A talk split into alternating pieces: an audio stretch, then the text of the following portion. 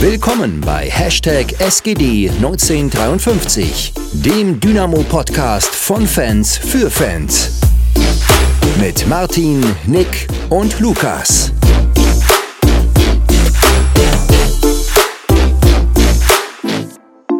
Hallo, hallo, wir sind wieder zurück. Diesmal im Wochenrhythmus, wir haben es geschafft. Wir haben mal keine drei Wochen oder keinen Monat gewartet. Wir haben es tatsächlich geschafft. Wir sind zu dritt. Also ich bin nicht alleine. Max, Philipp, ich darf euch begrüßen. Wie geht's? Ja, servus. Mir geht's super. Und Max, dir? Kann mich nicht beschweren, tatsächlich. Ausnahmsweise mal nie. wir hatten in den letzten Monaten genug zum Beschweren, deshalb können wir uns mal über ein 3-0 Heimsieg auch mal ein bisschen freuen. Beziehungsweise, gut, die gute Laune macht Dynamo ja nicht alleine, aber ich glaube 3-0 3-0 Heimsieg gegen die zweite von Dortmund tut das schon mal äh, ganz gut. Ich weiß nicht, wann wir das letzte Mal 3 zu 0 gewonnen haben. Weiß nicht, ob ihr euch erinnern könnt, zurück. Hm, müsste ein bisschen her sein. Das wäre. Ja, so. wie gesagt, mir fällt da bloß Bremen ein. Da haben wir auch 3-0 gewonnen, wenn ich mich recht entsinne. Letztes Jahr. Ob danach nochmal so ein hoher Sieg dabei war, ich bezweifle es. Ich glaube, das war das erste und einzig gute Spiel von Diavosi, kann das sein? Kann ich mich noch an einen halbwegs starken Diavosi erinnern. Auch als er, zwar als er eingewechselt wurde, aber ja. Es war übrigens ein Wahlsonntag, das weiß ich noch. Das Spiel konnte ich nicht gucken, weil ich Wahlhelfer war. Da kann ich mich anschließen, deswegen kann ich zu dem Spiel auch nicht so viel sagen. Gut, wir sind ja, wir sind ja zum Glück auch, was heißt zum Glück? Ich weiß nicht, ob es zum Glück ist, äh, ein Jahr vor, weiter vor, voraus. Das ist ja ziemlich genau ein Jahr her, glaube ich sogar. Also es ist wohl wann am Anfang September doch, es könnte gut sein, dass das ein Jahr her ist, ne? September letztes Jahr. Ja, ich glaube, war um den 26. oder so rum, wenn ich mich jetzt recht entsinne. Hm. Aber wollen wir mal zu unserem 3-0 von, von, vom Wochenende kommen? ähm, wie, wie habt ihr denn das Spiel aus eurer Sicht gesehen? Ähm, also ich hab's, ich bin ja gerade zu Hause wieder und ich gucke aktuell Dynamo mit meinem Vater und das ist mehr so sehr gelangweilt sitzt mein Vater neben mir und regt sich drüber auf, dass Dynamo seit Monaten keinen attraktiven Fußball spielt und alles irgendwie ein bisschen kacke aussieht und nichts vorangeht. Und der Kommentator hat es eigentlich ziemlich, ziemlich gut zusammengefasst, zumindest zur Halbzeit. Ähm, einfach ein extrem unattraktives Fußballspiel gewesen. Ja, ich, also ich muss mich da Lukas anschließen. Also ich sehe es ja nun nur aus dem K-Block und da ist immer schwierig, irgendwelche inhaltlichen Aussagen zu treffen. Ähm, was ich aber sagen kann, ich sehe es wie Lukas Vater tatsächlich. Also es ist aktuell sehr, sehr schwierig. Ähm, oder wenn man attraktiven Fußball sehen will, ist man bei uns aktuell wahrscheinlich eher an der falschen Adresse. Ähm, einfach weil es wahrscheinlich aktuell sehr, sehr erfolgsorientiert ist. Ich glaube, Markus Anfang hat gemerkt, ähm, dass es bei uns aktuell erstmal wichtig ist, dass die Null steht. Das klappt auch in den letzten Spielen oder, oder meist, oder eigentlich die letzten zwei Spiele hat es ja gut funktioniert. Ähm, ja, trotzdem, ähm, die Attraktivität lässt ein bisschen zu wünschen übrig, wobei ich auch sagen muss, ähm, klar, auf Dauer ist es jetzt vielleicht nicht das Ziel zu sagen, man, man spielt hier 100% erfolgsorientiert und dafür lässt ähm, ja, die Qualität des Fußballs nach, aber ich glaube, dafür steht Markus Anfang auch nicht. Ich glaube schon, dass er offensiven Fußball spielen will. Aber wie gesagt, ich glaube, er hat einfach gemerkt, aktuell ist es wichtiger, dass bei uns die Null steht, weil wir eben diese offensive Qualität, diese individuelle Qualität haben, um offensiv wirklich jedes Spiel ein, zwei, wenn nicht sogar drei Tore zu schießen.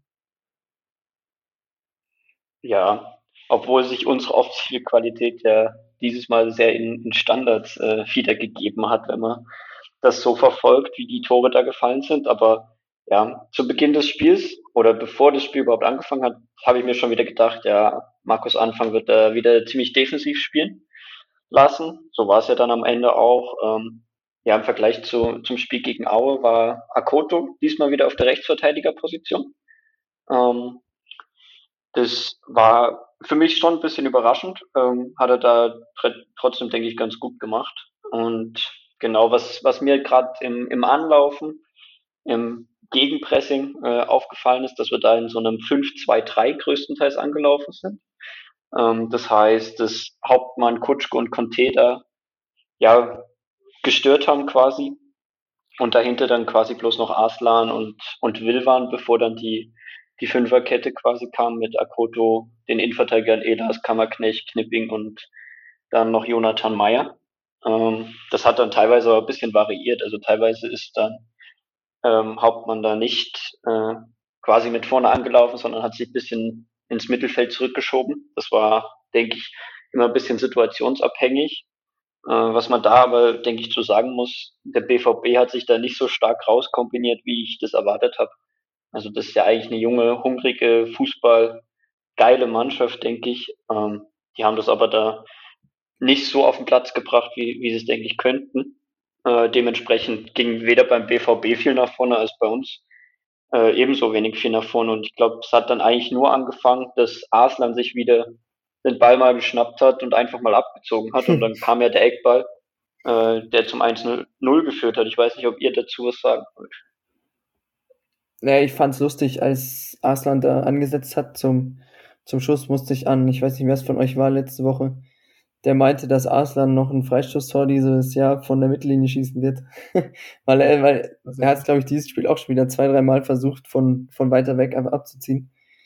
Weiß ich, der hat dieses Selbstbewusstsein extrem. Und der, der Freistoß gibt ihm ja recht, den er reingemacht hat.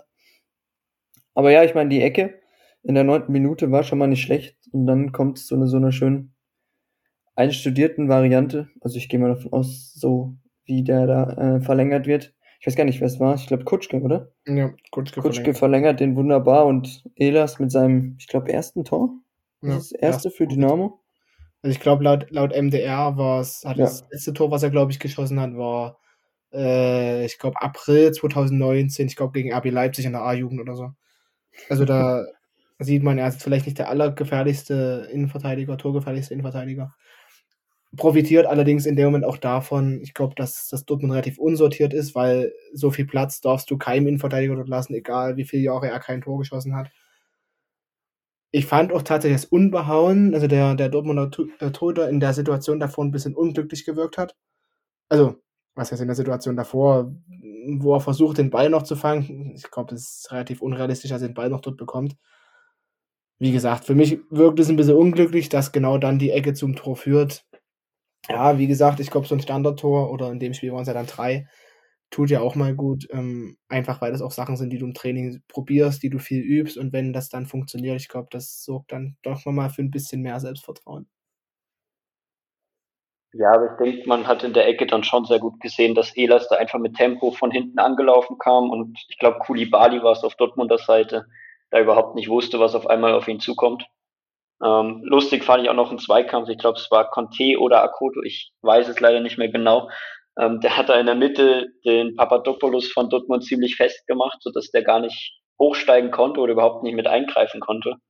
Ähm, das war ziemlich auffällig, wie er den da quasi im Zweikampf festgemacht hat und geblockt hat, sodass der nicht eingreifen konnte.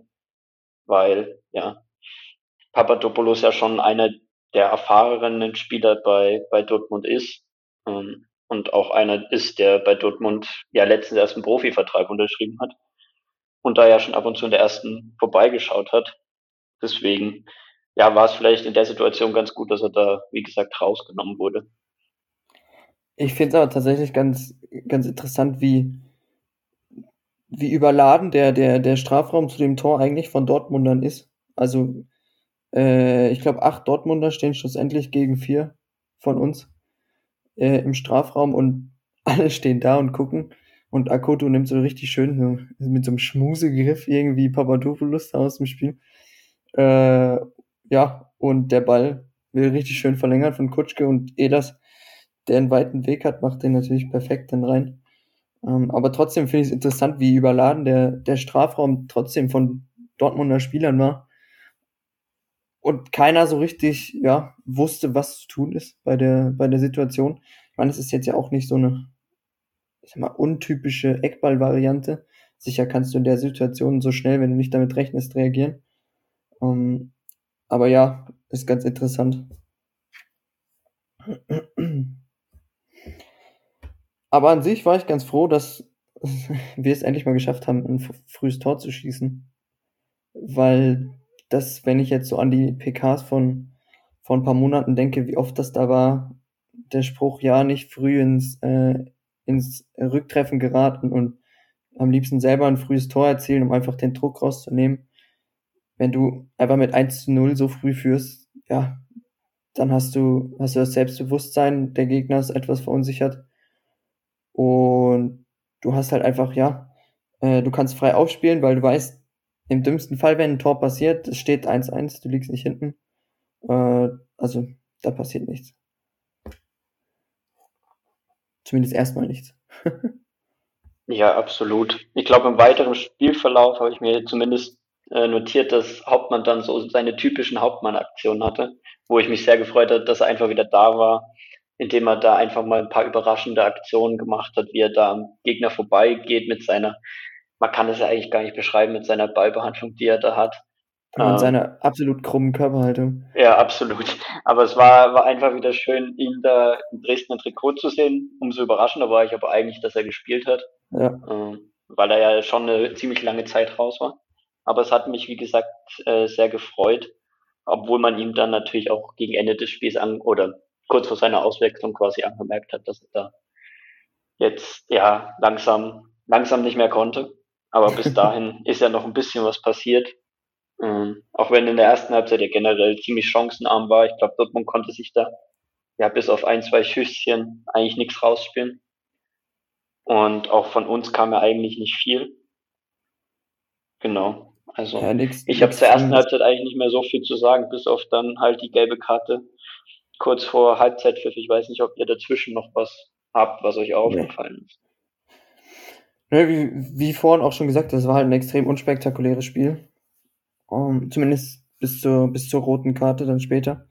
Um, aber eben in der ersten Halbzeit ist jetzt nichts, ja, äh, wenn du dir auch mal den Kicker, äh, Live-Ticker durchliest, da steht immer nur so ein Satz. Also so nach dem Motto, ja, wir leben noch. Ähm, aber viel mehr ist halt auch nicht passiert. Wirklich nicht. Bis dann eben, äh, ja, die gelbe, die dunkelgelbe Karte für, für Sufa, was ist Sufa, ob man so ausspricht. Ähm, ja, und das Foul an Conte. Ja, äh, nicht, nicht ganz so geil, natürlich, ne? Ist da schon was raus, wie es bei Conte aussieht? Nee, ne? Also ich habe bloß beim MDR danach irgendwas von Schienbeinprellung oder so gehört, aber. Also ich glaube, mit der Prellung werden wir ja schon ganz gut bedient. Weil das sah schon echt, also das war schon grenzwertig, fand ich. Also, also ja, in der Wiederholung. Kaum Chance auf den Ball, meiner Meinung nach. Also muss halt nicht sein. Aber ich sag mal so, die gerechte Strafe hat er dann im Nachhinein noch bekommen. Also, Gut, ich, ist halt die Frage, ne? Gelb-Rot kriegst du Einspielsperre, so kriegst ja. du wahrscheinlich ein bisschen Trotzdem, länger. Es war schon, es war schon hart an der Grenze, fand ich. Ähm, ja, und vor allem, es sieht extrem unglücklich aus, wie Conte da so wegknickt, so seitlich. Wo du direkt gesehen hast, oh, scheiße, also, das, das sah irgendwie gar nicht gut aus. Vor allem Conte, einer, der halt in der dritten Liga, ne, für uns zumindest absoluter Unterschiedsspieler ist mit seinem Tempo, mit seinen Dribblings und jetzt auch, äh, ich glaube, das letzte Spiel, ja, ne, gegen Aue war's, letztes ja. Spiel, ja, so, äh, auch mit dem Tor. Hm, also wenn Conte uns jetzt auch noch fehlen wird, vor allem so genau am Spieltag, nachdem das Transferfenster zumacht, wäre schon sehr unglücklich. Und ich muss dann, also ich muss dazu sagen, ähm, er hat ja dann Patrick Weihrauch für Conte gebracht, war für mich tatsächlich sehr überraschend. Also ich habe nicht damit gerechnet, dass er dann noch einen Mittelfeldspieler bringt, sondern dass er dann eher vielleicht, keine Ahnung, Borkowski bringt oder Gogia vielleicht, ähm, dass er dann Weihrauch bringt. Ich meine, gut, ich muss persönlich sagen, ich habe ihn dann, ich glaube, die letzten zwei, drei Minuten war es dann noch und die ersten fünf Minuten der zweiten Halbzeit gar nicht gesehen. Also hätte ich nicht gewusst, dass er eingewechselt worden wäre. Ich glaube, ich hätte das nicht mitbekommen tatsächlich. Ähm, aber trotzdem fand ich sehr überraschenden Wechsel in dem Moment. Ja, vor allem, weil du mit Weihrauch ja doch eine Alternative gewählt hast, die erstens ein bisschen defensiver ist und zweitens einfach nicht so schnell ist. Klar, wir haben jetzt keinen Spieler, der, der ähnlich schnell ist wie Conte. Ähm, aber grundsätzlich hätte ich da, hab, war ich auch sehr überrascht, dass er da Patrick Weihrauch gebracht hat. Vor allem, weil ich den ähm, die Überlegung hatte, dass wir mit Hauptmann ja auf der anderen Seite schon einen, was heißt ähnlichen Spieler haben, aber zumindest von der Geschwindigkeit ähnlichen Spieler haben, der auch mal für überraschende Dinge gut ist. Und deswegen hat mich der Wechsel tatsächlich auch ziemlich überrascht. Aber am Ende ist es ja gut gegangen.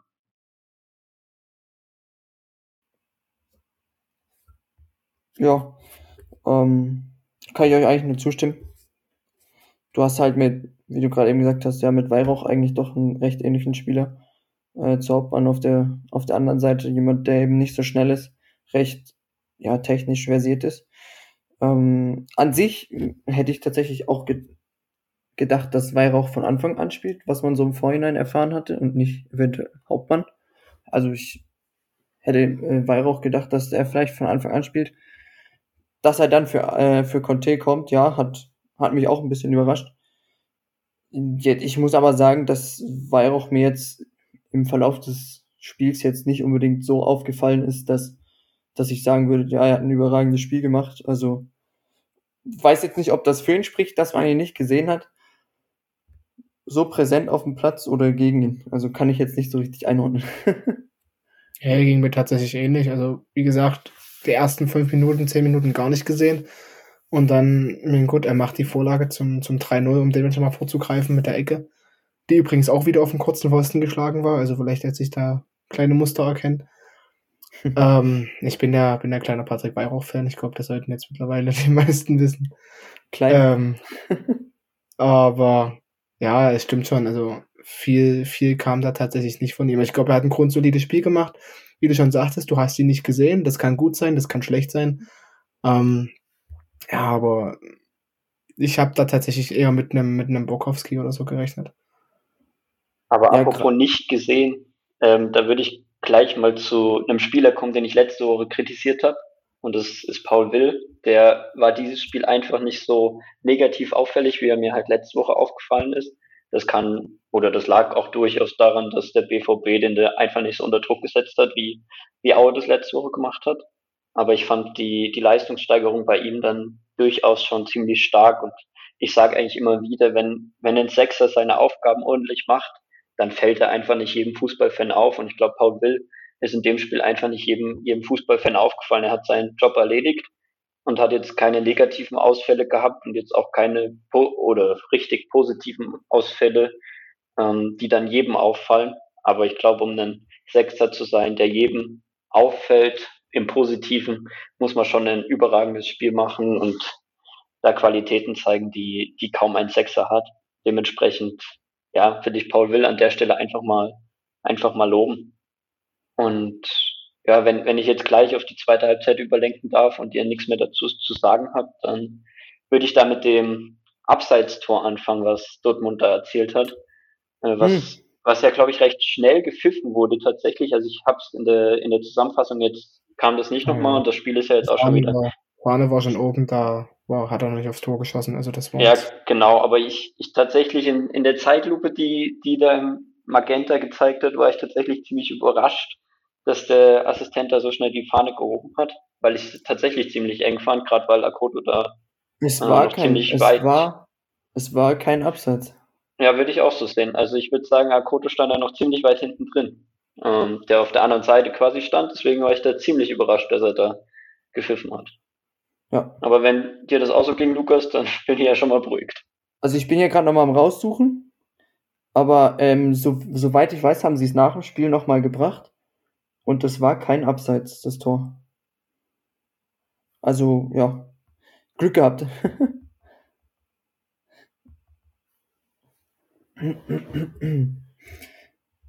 aber ja, das war aber auch so, wenn man jetzt mal das ganze Spiel äh, betrachtet, die einzig wirklich zwingende Aktion, die vom BVB kam. Ähm, hätte ich mir tatsächlich mehr erwartet. Ist wahrscheinlich jetzt der auch der Grund, warum der BVB da unten steht. Ich habe absolut nicht verfolgt, äh, wie es bei denen jetzt lief. Ähm, man sieht ja dann immer nur die Tabelle und ich weiß nicht, sind sie jetzt hinter Aue oder vor Aue? Also vorletzter oder letzter werden sie sein. Ist Aue nicht letzter? Ja, ja. eben, deshalb frage ich gerade. Hm, also Dortmund ist, Dortmund ist Vorletzter, aber Nein. mit der schlechtesten Tordifferenz, wenn man das jetzt, ja, mit der schlechtesten Tordifferenz aller Mannschaften. Und ich war da auch ziemlich überrascht und ich glaube, dann, was um die 60. Minute rum passiert ist, ist auch ziemlich sinnbildlich dafür. ja, ähm. das fand ich ganz, ganz lustig, ne? Da haben wir, finde ich, hat man gemerkt, dass wir versucht haben, mehr fürs Spiel zu machen. Und in, innerhalb von wenigen Minuten hat sich der BVB dann komplett selber demontiert. Also angefangen mit der, äh, mit der gelb-roten Karte, dann dieses absolut dumme Handspiel zum Elfmeter und dann war natürlich alles, ja, dann war, war der Zug abgefahren. Ja, ich fand auch, also das, das Handspiel, also muss ich sagen, verstehe ich in dem Moment nicht, ähm, wie ich als, als jemand in der Mauer meinen Arm so rausstrecken kann. Also ich meine, noch deutlicher geht's ja in dem Moment nicht. Ja, vor allem ähm, so in dieser, also ich weiß, ja. der hat sich so komisch verrenkt, dass es ja schon fast Richtig. absichtlich aussieht, so nach dem Motto, yo, ich will den wie treffen. Also ganz komische, ganz komische. Nee, aber wie, wie, du schon gesagt hast, also das war wirklich sinnbildlich. Wir haben, wir haben gemacht, wir haben getan fürs Spiel und innerhalb von fünf Minuten drehst du dort halt so auf, dass du, dass du quasi die Grundlage fürs weitere Spiel legst, indem du diese gelb-rote äh, gelb provozierst und dann das 2 zu 0 machst. Und ja, das hat dann wirklich dazu geführt, dass, dass wir wirklich besser im Spiel waren. Ähm, was ja auch nur logisch ist, 2-0, wobei 2-0 ein sehr, sehr gefährliches Ergebnis sein kann. Klar, wenn du, wenn du mit einem Mann mehr bist, eher weniger, aber trotzdem ähm, war, das, war das, denke ich, wichtig, dass wir diese Phase hatten, weil sonst hätte das Spiel vielleicht nochmal durch einen oder anderen Angriff, was man ja durch dieses vermeintliche Abseitstor oder eben nicht Abseitstor gesehen hat, dass das Spiel dann doch nochmal in eine andere Richtung kippen kann. Und ich meine, gerade Dortmund, die dort junge Spieler dabei haben, die sich zeigen wollen, die vielleicht gerade aus Du 19 kommen, die dort oben, doch nach oben angreifen wollen, ähm, kann ich mir schon gut vorstellen, dass das dann in eine falsche Richtung für uns ausgeht. So, wie gesagt, provozierst du halt im Endeffekt die Fehler, aber genau das gehört halt auch mit dazu. Ich fand aber tatsächlich ganz interessant, wie die zweite gelbe Karte zustande gekommen ist wo ich sagen muss, tatsächlich ist, gut, ist jetzt vielleicht Karma, möchten manche sagen, aber der Kontakt, den Joni Meyer da sucht, der ist für mich irgendwie nicht erkennbar. Extrem unglücklich natürlich für Dortmunder, äh, für die Dortmunder Seite. Ähm, ja, ich weiß nicht, wie viel es braucht, um genau in so einer Situation so in Stolpern zu kommen, aber wenn du die Perspektive von vorne siehst, muss ich tatsächlich sagen, ja, Glück gehabt, dass da äh, eine gelbe Karte bei rausgesprungen ist. ich ich habe mir auch aufgeschrieben, das eine war dunkelgelb und das andere war ein Gelb, das man nicht geben muss. ähm, das war aber tatsächlich ziemlich schlau von, von Jonathan Meyer ja. einfach an, angestellt, der mir generell tatsächlich ziemlich gut gefallen hat, muss ich sagen. Dann hat er ab der 80. Minute, ich habe mir zur 80. Minute gedacht, Meyer spielt echt gut hat gute Aktion dabei und dann spielt er zwei schlechte Pässe, aber dazu sage ich später nochmal kurz was. Ähm, ich wollte aber zu der Situation rund um die 60. Minute noch was sagen. Also über die rote Karte habe ich ja gerade schon gesagt, dass ich da auch nicht unbedingt die zweite gelbe gezückt hätte, aber wie gesagt, dunkelgelb und fast gelb ist halt auch gelb-rot. Und dann, ähm, bevor, bevor der Freistoß kam zum Elfmeter, hat auch Pasalic, also der Rechtsaußen von Dortmund müsste das gewesen sein, auch eine ziemlich ziemlich dämliche Aktion gegen Hauptmann gemacht. Ja. Hauptmann ist da Richtung Strafraum und der Pasalic, der, der war einfach deutlich schneller. Das, den Ball hätte er auch klären können, ohne da faul zu spielen. Dementsprechend hat das schon dafür gesorgt, dass dann dieser Freistoß kam und ich weiß nicht, irgendeine Dortmunder Stimme habe ich gehört, wo auch gesagt wurde, ja, das lernt man eigentlich schon ziemlich früh, dass man sich nicht so in den Freistoß reindreht. Und dementsprechend, ja, war ziemlich ungünstig verteidigt, da der Freistoß und dann ja, macht Arslan den Elfmeter halt rein. Da gibt's glaube ich, nicht so viel zu sagen, aber ich glaube, die, die fünf Minuten waren da schon spielentscheidend, hm.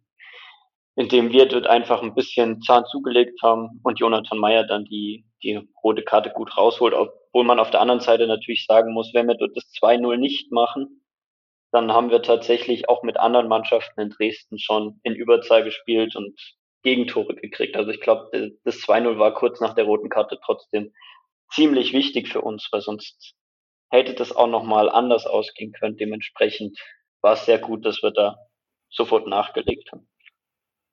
Ja. Ja, das ist ja auch so ein bisschen irgendwie ein Trauma in Dresden, dass du in Überzahl spielst, aber es sich anfühlt, als würdest du in Unterzahl spielen. Ich weiß nicht, woran das liegt. Ähm, in dem Spiel jetzt nicht so zur, nicht wirklich zur Geltung gekommen. Legst ja mit zwei Toren schlussendlich nach. Ähm, wobei ich tatsächlich sagen muss, ich habe ja vorhin gemeint, dass du ab der 60. dann angefangen hast, Dampf zu machen. Was ich jetzt nicht übertreiben will, sondern eher mit meinte, dass man versucht hat, ein bisschen ins Spiel zu kommen und versucht hat, Kontrolle zu übernehmen und nicht, dass man einmal angefangen hat, den Gegner total zu dämonieren. Das war nämlich, fand ich nicht der Fall. Sondern es ist einfach so ein, ja, man hat versucht, Kontrolle ins Spiel zu bringen, das Spiel an sich zu reißen und genau in dem Moment ist halt eben die rote Karte dann reingefallen und dieser, dieses dämliche Handspiel, wodurch der Elfmeter äh, entstanden ist muss ich dazu sagen, ist für mich aber auch ein gutes Zeichen, dass wir eben genau das können, wirklich im Spiel dann nochmal einen Gang hochzuschalten ähm, und genau das Spiel an uns zu reißen. Ich meine, klar, gegen 1860 oder Ingolstadt oder Saarbrücken oder gegen wen auch immer wird das vielleicht nicht so einfach, aber alleine schon mal die Tatsache, dass wir genau das können, eben diesen Gang nochmal hochzuschalten, um zu sagen, gut, wir legen jetzt nochmal zwei, drei oder 10, 15 Prozent zu, um eben das Spiel jetzt zu entscheiden, stimmt mich dann dennoch relativ positiv. Ja. In dem Sinne finde ich auch, kann man erwähnen, dass es ja eigentlich das ist, was wir uns die letzte Saison gewünscht hatten. Dass man gegen Ende, äh, ich denke da jetzt zum Beispiel mal ans Regensburg-Spiel, wo wir vor Ort waren, und ich, du warst ja auch da, Philipp. Ähm, ja. Das ist mir so am meisten im, im Kopf hängen geblieben. Oder das Heidenheim-Spiel, wo wir beide waren wo du eben diese komplette Schlussoffensive ja einfach nicht hattest und hier fängst du halt eben ab der 60. Minute an, äh, alles, alles dicht zu, alles dicht zu machen, alles äh, fix zu machen, dass hier eben nichts mehr anbrennt und du eben auch auf keine Schlussoffensive angewiesen bist, äh, sondern der Gegner schlussendlich anrennt und der Gegner dann doch mit so wenig Mitteln gegen dich anrennt, dass ja nichts anbrennt. Ja, jetzt kann ich, glaube ich, nochmal zwei Sätze zu Jonathan Meyer verlieren. Also äh, tatsächlich muss ich sagen, man hat gemerkt, dass er ähm, in dem Jahr, wo er jetzt weg war und bei Rostock dort zumindest bisschen Zweitliga-Luft schnuppern konnte, dass ich, habe ich zumindest den Eindruck, dass er da doch viel mitgenommen hat. Und der, der war vorher schon kein schlechter linker Verteidiger. Aber ja, seine Spielweise, die er jetzt an den Tag legt, merkt man einfach schon, dass er ein bisschen reifer geworden ist, bisschen bisschen mehr Erfahrung hat. Und das habe ich mir, wie gesagt, bis zur 80. Minute gedacht. Dann spielt er einen dämlichen Flankenwechsel hinten, der zum Einwurf führt. Danach haut er dem Trilliazza fast ein, also ich glaube, das war fast der gefährlichste Torschuss, den, den Dortmund hatte. Können wir froh sein, dass der Torhüter Fußball spielen kann und den Ball da annehmen kann, weil sonst wäre es ein schönes Eigentor geworden. Wo ich mir dann schon dachte, okay, was hast du jetzt angestellt oder was habe ich angestellt, dass ich mir das gerade gedacht habe und mir gerade notiert habe.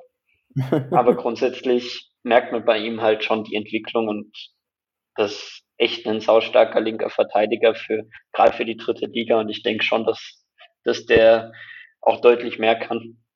Und ich glaube, das, das sieht man jetzt auch daran, dass ähm, Park derzeit nicht wirklich eine Chance hat. Und ich glaube, äh, Markus Anfang hält schon recht viel von, von Park. Aber dadurch, dass, dass Meier sich jetzt auch in den Spielen sehr gut präsentiert oder gut präsentiert, ja, kommt er da halt jetzt gerade nicht vorbei. Und wenn ich dann auch noch ziemlich stark war, fand, war, war Kammerbauer. Ähm, der hat hinten. Kammerknecht. Äh, ja, Kammer, Kammerknecht Kammer. natürlich. ähm, der, der hat da hinten die entscheidenden Zweikämpfe alle gewonnen. Also ich erinnere mich da am Anfang des Spiels, da kam ein langer Pass auf den, auf den Eberwein, den Kammerknecht, äh, Kammerknecht da mit einem, mit einem langen Bein einfach klären kann. Und dann kurz vor Schluss hat er auch noch mal einen Fehler von, von Kade. Ich glaube, es war Kade, der einen Fehlpass gespielt hat, da ausgebügelt. Und dann, ja, hat er noch eingenetzt. Nach einer Ecke, die ja vor uns auch schon von Max angesprochen wurde. Da, ja, das war auch eine gute Ecke. Wie gesagt, wieder auf einem kurzen Pfosten. Ähm, recht scharf und, und nicht so eine halb oder halb, halbe Bogenlampe da rein, sondern recht scharf rein und Milinschenko blockt vorne auch einen Gegenspieler ganz gut weg. Und ja, Franz Fanner hatte, glaube ich, in der Situation auch nicht mehr so viel Lust, da den Kammerknecht daran zu hindern, das Ding Die einzuköpfen. ganze Abwehr an sich. Ja, obwohl bei Franz Wanner hatte ich tatsächlich recht häufig das Gefühl, dass seine Lust am Fußball an dem Tag irgendwie nicht so da war. Hat immer mal einen We Meter weniger gemacht als manch anderer. Und gerade in der Situation ist es dann halt aufgefallen, dadurch, dass das Tor dann einfach gefallen ist. Und ich glaube, da haben wir jetzt einen Innenverteidiger, der durchaus Offensivqualitäten hat. Das, was wir bei Elas nur quasi das erste Mal gesehen haben, ähm, wird uns da jetzt quasi ein bisschen, bisschen öfter geboten anscheinend. Und ja, war, war ein guter Abschluss und ich glaube, diese Standardtore, das haben wir jahrelang ziemlich bemängelt. Jetzt waren es drei in einem Spiel. Es muss jetzt nicht so weitergehen, aber wenn immer mal wieder ein Standardtor dabei wäre, dann wäre das einfach eine, eine gute Variante. Wir müssen jetzt nicht jedes Spiel durch Standards gewinnen, aber grundsätzlich ist es halt eine gute Variante, da die, die Spiele zu gewinnen. Dementsprechend hoffe ich, dass es jetzt so weitergeht und dass das Standardtraining auch Früchte trägt, weil wenn man es trainiert und dann, dann fällt kein Tor, dann, dann braucht man es auch nicht trainieren. Ja, Ja, es das kommt vielleicht auch ein Wobei ich bisschen auf sagen den- muss, tatsächlich irgendwie, wenn ich es mir jetzt wieder angucke, das Bild äh, zum, zum 3 zu 0, ist das doch, finde ich, ein relativ großes Geschenk. Du spielst wieder acht Mann, acht Dortmunder im Strafraum gegen vier von uns und Kammerknecht kommt so frei zum, äh, zum Kopfball, wo du dich fragen musst, hä, also was macht ihr äh, beruflich? Ähm, ja, Militschenko blockt ihn da, äh, blockt den Gegenspieler noch schön ab, sodass eben der Ball absolut einfach frei durchs, durchsegeln kann. Äh, freut mich extrem für Kammerknecht. Ich weiß nicht, ob ihr euch auch erinnern könnt, wie äh, Grahe, äh, Matthias Grahe, nach dem Tor über die Bande ge gesprungen ist und zu Ja. Kammerknecht gerannt ist. Ich weiß nicht, was das äh, zu sagen hat, aber äh, der kam ja wie, wie aus dem Nichts auf einmal da rausgeschossen äh, vom, vom K-Block und hat sich über das Tor mit ihm so gefreut. Äh, fand ich auch schön zu sehen. Ähm, an sich aber trotzdem mh, vielleicht zu bemängeln ist, dass Kammerknecht mehr Tore hat als unsere Mittelstürmer zusammen. Ähm, Und Kammerknecht eigentlich mit der defensivste Part in unserem ganzen System ist. also, ähm, ja, wir haben es letzte Woche schon erwähnt. In der Zeit haben wir noch einen Phil Harris nach äh, Berlin abgegeben. Mm, ja, ich sag mal so, wird interessant, wie sich das entwickelt.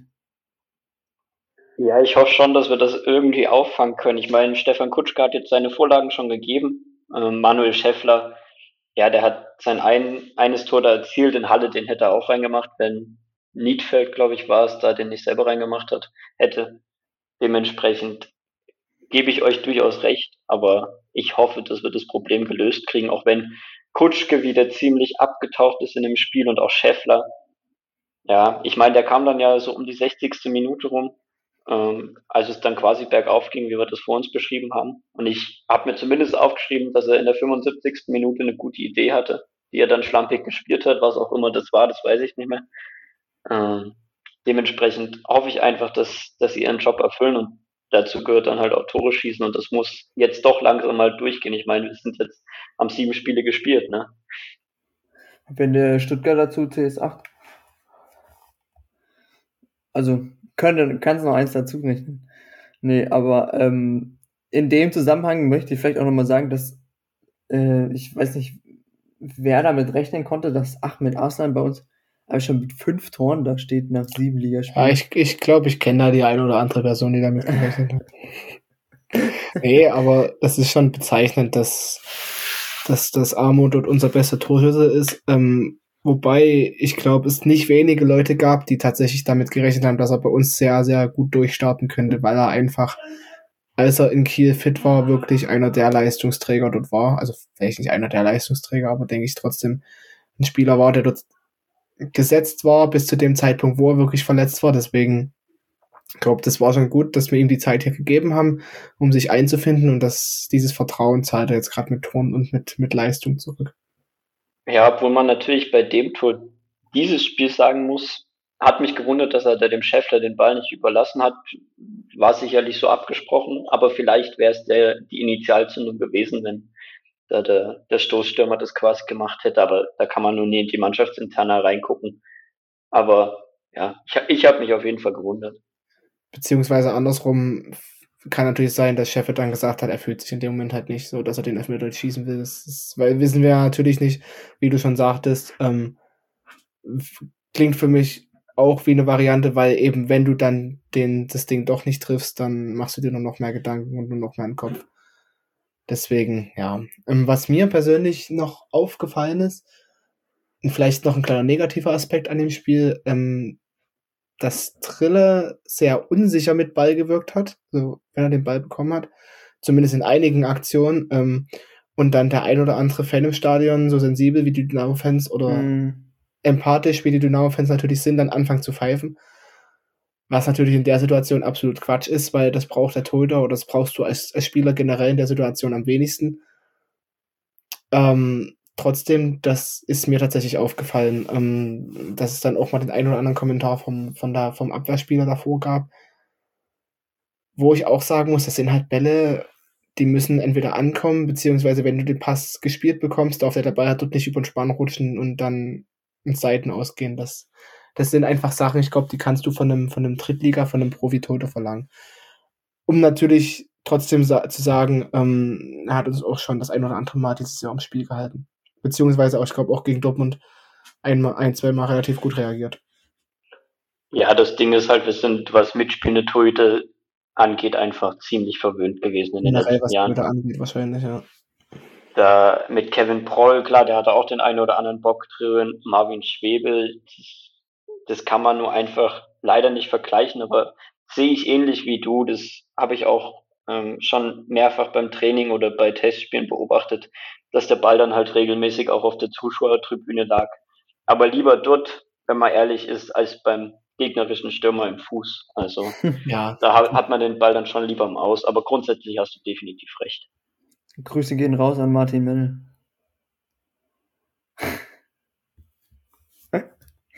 Ja, äh, ich sehe gerade auch, äh, Ahmed Aslan, Amo ist äh, aktuell Torjäger in der dritten Liga, also der Top-Torschütze mit Lukas Schnellbacher. Das hätte so keiner erwartet, denke ich mal. Beides nicht. Also ich glaube weder Lukas Schnellbacher noch Amo Aslan. Das Elversberg da oben steht der. Äh, habt ihr noch was zum Spiel? Nee, ich habe jetzt, hab jetzt nichts mehr. Weil dann würde ich sagen, wir werfen nur mal kurz so einen kleinen Blick äh, auf das, ich sag mal, das Gesamte jetzt nach sieben Spieltagen. Ich glaube, es ist ja, man kann sagen, dass man so langsam mal ein Fazit ziehen kann. Ich glaube, sieben Spieltage sollten da reichen. Ich meine, wir stehen jetzt auf Platz sieben. Vor heute Abend standen wir auf Platz fünf. Jetzt haben die beiden Knalltüten natürlich unentschieden gespielt, so dass wir zwei Plätze nach unten gerutscht sind im Vergleich zu, zu vor zwei Stunden, natürlich zum Spieltag davor, sind wir drei Plätze nach oben, äh, von zehn auf sieben. Ähm, punktgleich, ja, Punkte, ein Punkt hinterm vierten. Da lässt sich nicht viel aussagen, aber sicher interessant sind, sind Mannschaften, die da oben stehen, eben wie Elversberg, gegen die wir verloren haben. Die jetzt am Wochenende die erste Niederlage? Nee, die haben vorher die erste Niederlage eingesteckt, ne? Ja. Gegen Meppen 0-0 gespielt die zweite von Freiburg steht da oben, die mit einem halben Europa League-Kader gegen Ingolstadt angetreten ist. Uns als recht sein. Ich mal so. Es ging gegen Ingolstadt. die haben es verdient. Nee, ähm, ich glaube, wir hätten auch keinen Bock, wenn Freiburg da mit einem Kofi äh, Kire anreist und einem Uphoff im Tor und äh, einen Kübler auf der Rechtsverteidigerposition. Ist, glaube ich, nicht ganz so geil in der dritten Liga. Ähm, ja, jetzt stehen wir auf Platz 7.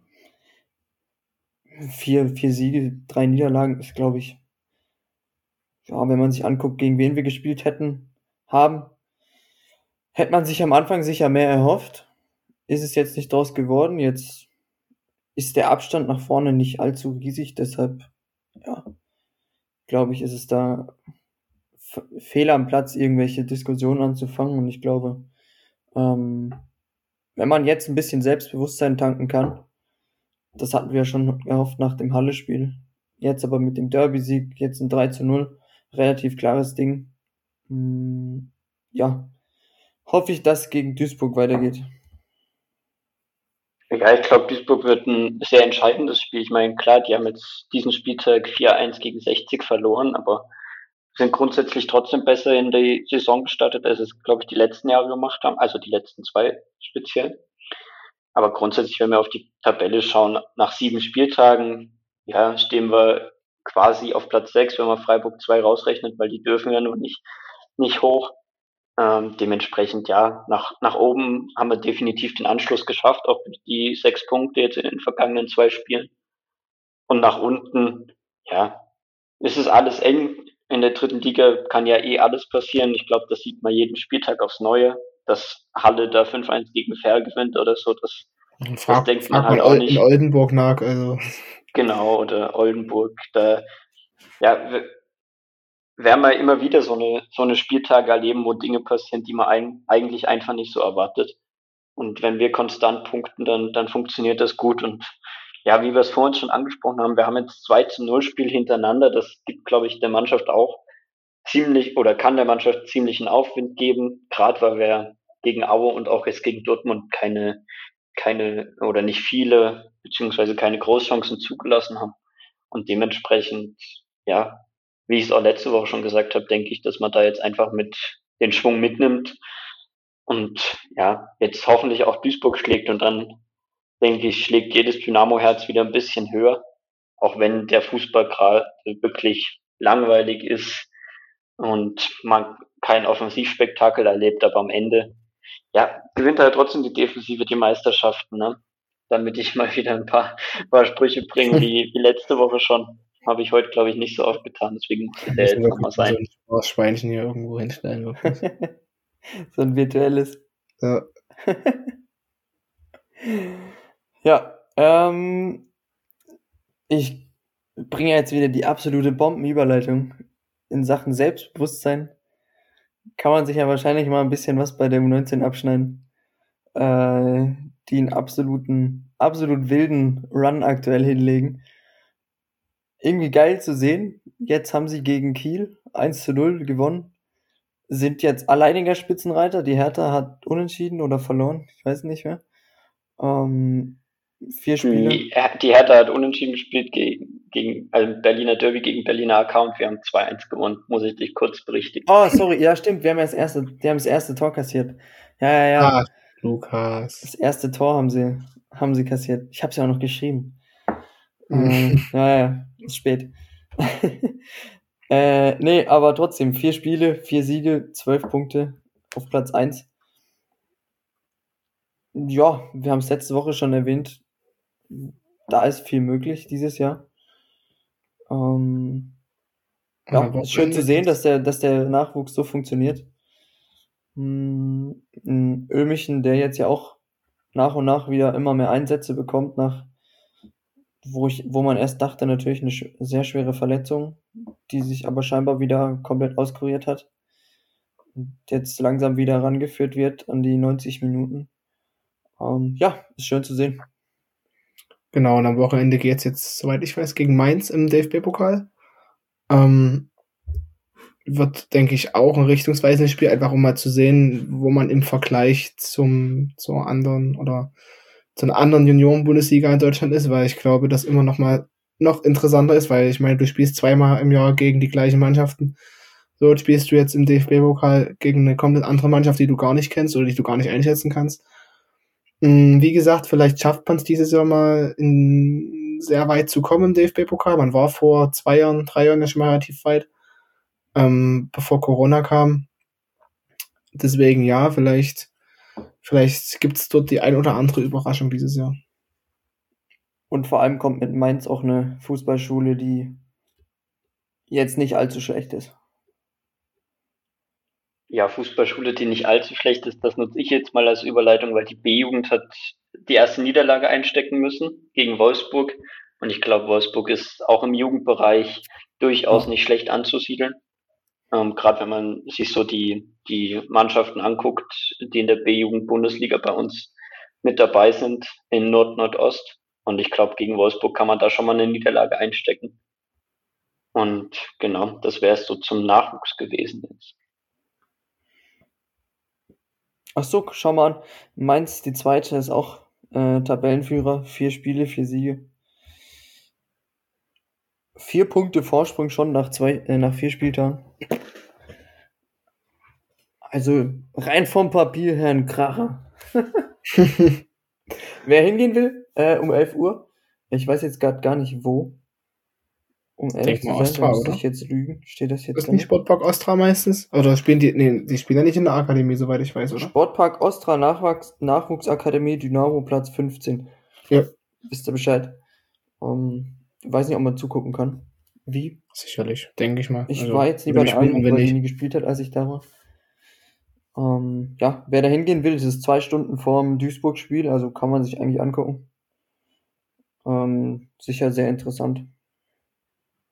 Und ich kann wirklich jedem empfehlen, also der wirklich Fußball sich gerne anguckt, wirklich mal Junioren-Bundesliga zu gucken. Also das ist, ist nochmal ein ganz anderer Fußball, klar als im Männerbereich, ähm, aber das ist nochmal technisch gesehen was, was komplett anderes. Also ähm, ich selber habe ja auch Junioren-Landesliga gespielt und da nochmal drei Ligen höher oder zwei Ligen höher, das ist, das ist wirklich Wahnsinn, weil man sieht wirklich, dass in dem Bereich ähm, noch mal ein bisschen technischer unterwegs sind, noch mal die ein oder andere Finde mehr oder der ein oder andere Gegenspieler noch mal mehr austribbeln. Und das macht eigentlich unheimlich Spaß, sich das anzugucken. So ist es. Dann würde ich sagen, wenn ihr nichts mehr habt, war es das für die Woche. Ähm, ich würde sagen, wir hören uns nächste Woche wieder. Mit den nächsten drei Punkten im Gepäck. Gegen Duisburg. Klingt nicht schlecht. Duisburg liegt uns ja so oder so. Ähm, ja, und dann wünsche ich allen Zuhörern und Zuhörerinnen äh, eine schöne Woche. Und wir hören uns nächsten Dienstag, Montag, je nachdem. Di, di, di, di, di. Na, na, na, na, na. Mo, mo, mo, mo, mo. Forza Dynamo.